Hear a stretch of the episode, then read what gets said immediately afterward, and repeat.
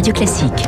D'abord, bienvenue à vous deux. Je suis ravi de vous accueillir euh, comme souvent, Jean-Louis Bourlange et, et, bien évidemment Chris, euh, Christian Barbier. Ça va pas du tout. Je, non, mais j'anticipe, euh, mon cher Christophe. On va écouter ensemble euh, Olivier Véran, ministre de la Santé sur France Inter. Il y a quelques instants, voici ce qu'il dit. Il n'est pas normal, et je me mets à la place de Françoise, qui est derrière son téléphone, et qui va rappeler toute la journée en disant je vais bien tomber sur quelqu'un. Ou quand elle va sur le site internet, elle fait le travail, et à la fin on lui dit désolé, reconnectez-vous. Et ça, il faut que ça change. Et donc j'ai demandé à mes équipes, et ainsi qu'aux prestataires, qu'avant la fin de semaine, lorsque vous êtes en contact téléphonique avec un centre, d'ailleurs certains centres le font déjà, ou lorsque vous allez sur le site internet et que vous voulez prendre rendez-vous, mais que vous n'avez pas de créneau disponible, on enregistre vos coordonnées et que ce soit nous qui vous rappelions quand euh, des créneaux seront disponibles pour la vaccination. Voilà, si j'ai tenu à passer cet extrait, c'est qu'on a l'impression que c'est la caricature de ce qui se passe depuis le début de l'épidémie. Qui y va? Jean-Louis. Oui, écoutez, moi, dans le ministre qui arrive à la radio Oui, oui. pour dire, euh, en répondant à une auditrice, c'est, c'est- oui, ça marche pas. Il commence par dire ça marche pas. Elle aurait peut-être pu demander le 22 à oui, Agnières. oui, c'est ça, non, mais c'est Ouais, hallucinant. ça, ça me rappelle ce, ce degré de précision dont il faut que les standardistes répondent ça. Ça me rappelle quelque chose qui est tout à fait dans ma jeunesse et dans la vôtre. Euh, Guillaume, c'était Alain Perfit euh, disant comment il fallait que se comportent les femmes et les filles et les garçons dans, dans les dortoirs de Nanterre en, en, en 68. C'est vraiment des choses que le, que le, le ministre ne devrait pas a- avoir à traiter. Mais dans cette affaire, plus généralement, je crois que le gouvernement s'est mis dans une situation euh, absurde pour des raisons de communication.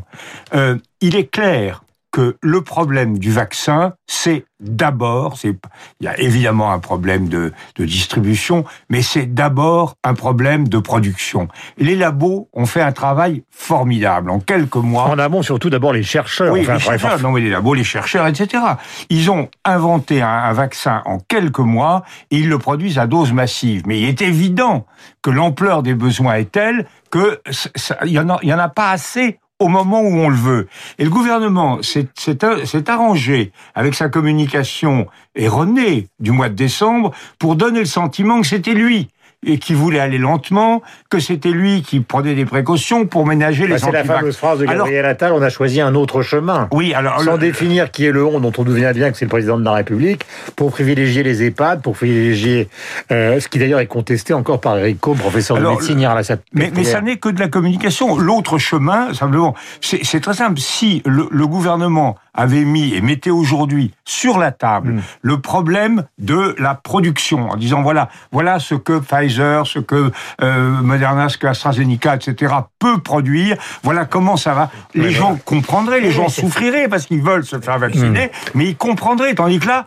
on, on- on a l'impression qu'on nous dit vous allez tous vous faire vacciner, et puis quand on arrive Mais- devant le truc, évidemment, Mais il y a pourquoi pénurie. maintenant que nous sommes dans un système, Christophe, quand nous sommes dans un système qui est relativement mondialisé dans, la- dans, dans le fonctionnement, là je parle pas des institutions, mais de la consommation. Vous imaginez par exemple Jeff Bezos arrivant à la radio le matin et disant vous avez essayé de joindre Amazon, ça marche pas. Mais personne ne l'imagine. On Personne ne imagine. l'imagine. Même si on déteste Amazon, on sait que ça marche. Tandis que lui, il va à la radio pour dire bah oui, on a monté un site internet, mais ça marche pas. Le gouvernement savait depuis la mi-novembre que les vaccins allaient arriver dans ce même- délai. Rien n'empêchait d'ouvrir un standard pour prendre rendez-vous, rendez-vous le 20 janvier, Mm. mais d'ouvrir le standard le 15 décembre. Voilà. On n'ouvre pas un standard qui concerne des millions de gens trois jours avant le début de la, session vaccinale. C'était évident que ça allait être la bousculade et qu'on allait euh, avoir des, des- des- des répondeurs téléphoniques euh, surchargés. Donc là, il y a une faute, il y a une incurie du gouvernement, mais colossale. Le problème que soulève Jean-Louis Bourlange est réel, sauf qu'on a des chiffres éloquents. On sait, parce que même le patron de l'ARS d'Île-de-France l'a confirmé, on sait que la France a reçu 1 600 000 doses reçues. Elles sont sur les territoires français. On sait que hier soir, on avait vacciné 479 000 personnes. Il y a donc Et on 1 sait million aussi que- 200 000 doses qui sont dans la nature en France. Où dans des frigos, dans des camions, sous les bureaux des ministres. Où sont ces doses Le gouvernement est incapable d'y répondre ou il ne veut pas répondre. Donc l'incurie de l'organisation de la campagne vacci- vaccinale, elle est là. Elle est dans cette centralisation qui ne crée pas que des bouchons dans les téléphones, mais aussi dans les seringues. Voilà. On ne nous parle absolument pas de cela et le gouvernement n'arrive pas à assumer cette faute-là. Alors comme disait euh, Valérie Giscard d'Estaing, la moitié de la France attend le téléphone, l'autre moitié attend la tonalité. Ben voilà, on en est encore là. C'est la monarchie c'est quand impuissante. même- Non, je- Jean- je- Jean-Louis, oui. c'est la monarchie impuissante. Je me rappelle des textes de, de Jean-François Revel. Oui, absolument. Mais je, je, nuance quand même le, le, le propos de, de Christophe. Euh, c'est vrai que ça va pas assez vite, c'est pas bien foutu.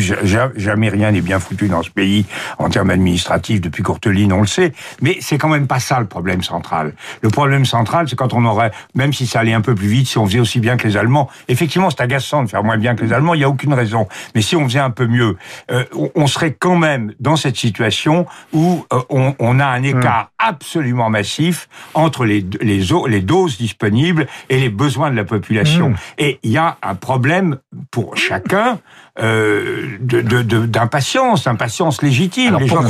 pourquoi l'État n'a-t-il pas pris les devants et proposé à Sanofi ou imposé à Sanofi de mettre ses usines à disposition des vaccins qui étaient déjà prêts Je ne crois pas que ce soit ben, C'est ce qu'on propose, c'est ce qu'on leur demande. On leur demande de fabriquer Pfizer. Mais enfin, c'est un peu comme si on, je, disais tout à l'heure, c'est un peu comme si on demandait à Renault de fabriquer des Volkswagen. Exactement, ça Moi, je ne fais pas, du faucon Niaca c'est très très compliqué.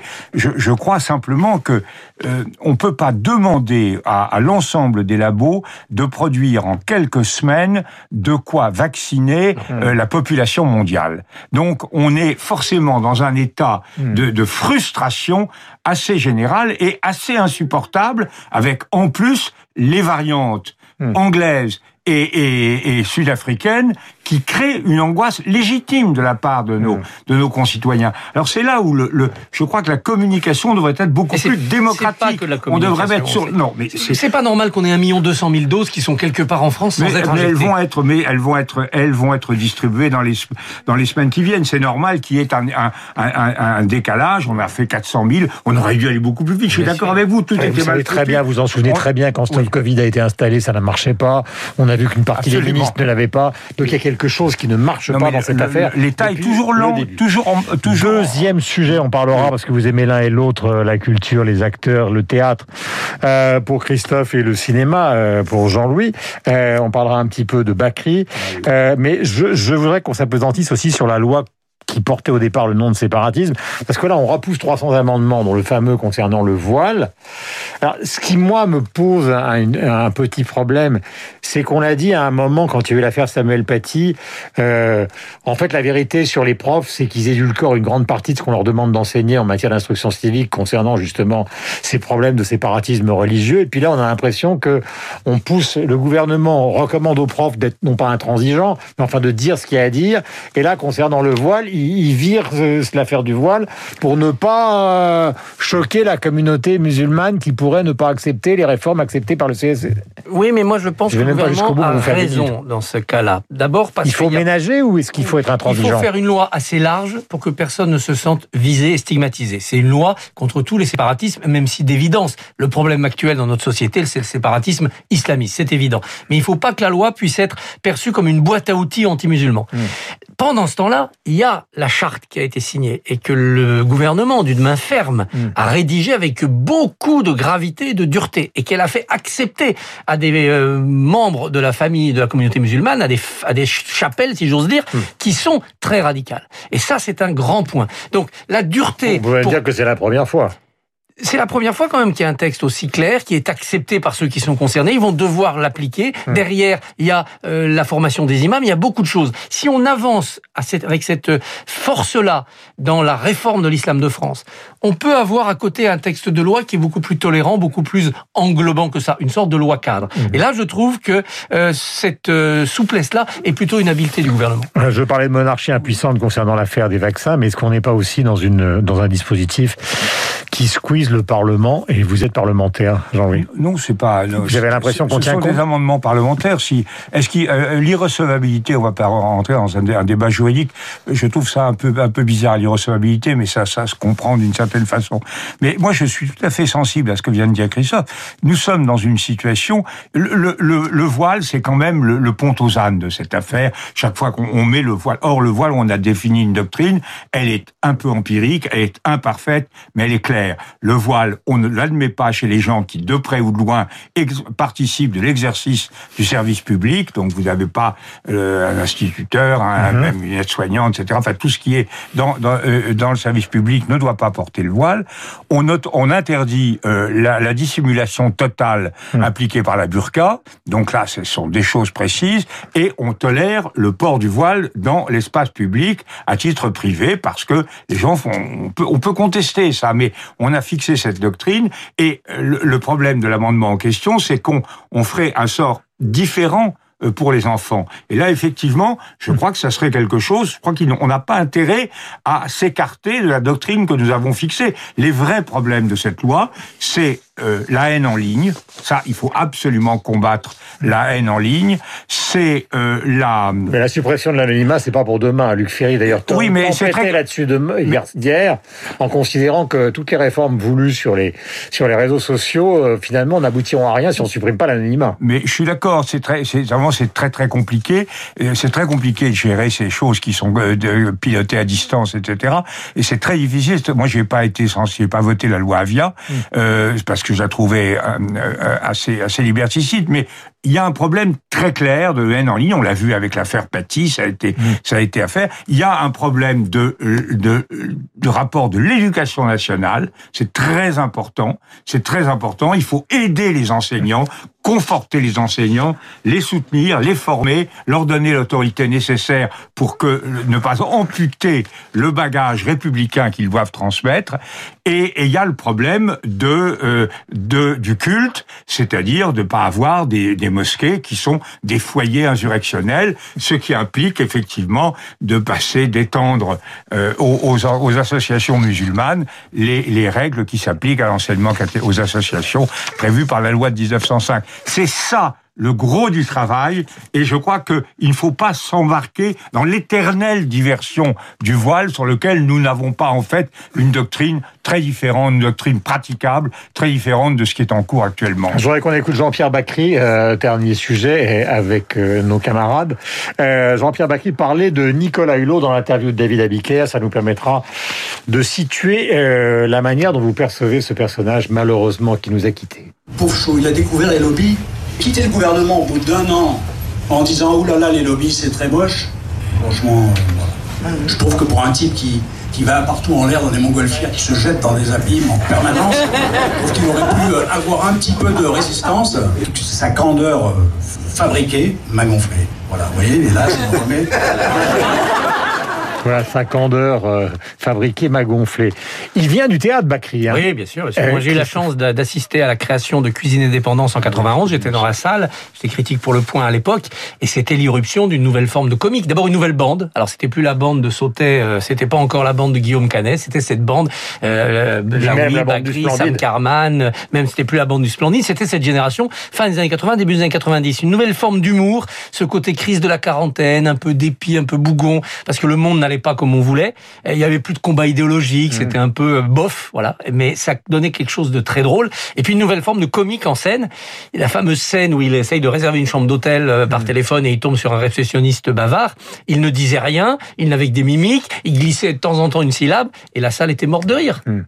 C'était une nouvelle forme de comique, un peu Buster Keatonien, Mhm. qu'il apportait et il a installé comme ça ce, ce, ce personnage du, du, du râleur euh, qu'on aime bien. Et puis il commence chez Arcadie, donc dans un cinéma qui est populaire et qui est en général très boudé par la critique, pour finalement euh, monter lentement l'échelle qui l'amènera à Alain René et, et donc à d'autres, euh, Nakache et Toledano.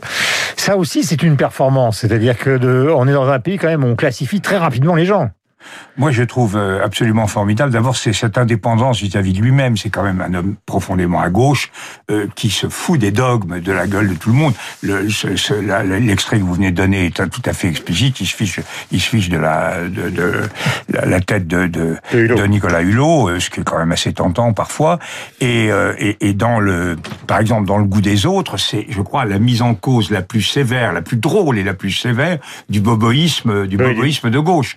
Et moi, et d'autre part, ce qui me frappe, et euh, je pense que Christophe sera sensible à ça en, en, en ami du théâtre, c'est que... Et en acteur, et, aussi. Oui, bien sûr. C'est la rencontre entre une voix, bien sûr, un ton et un texte. Mm. Et c'est là où la rencontre avec Jaoui est évidemment essentielle. Le texte est absolument central. Mm. Les textes de Bakri, que, que dit Bakri, mm-hmm. sont extrêmement chargés de sens, ils sont drôles, etc.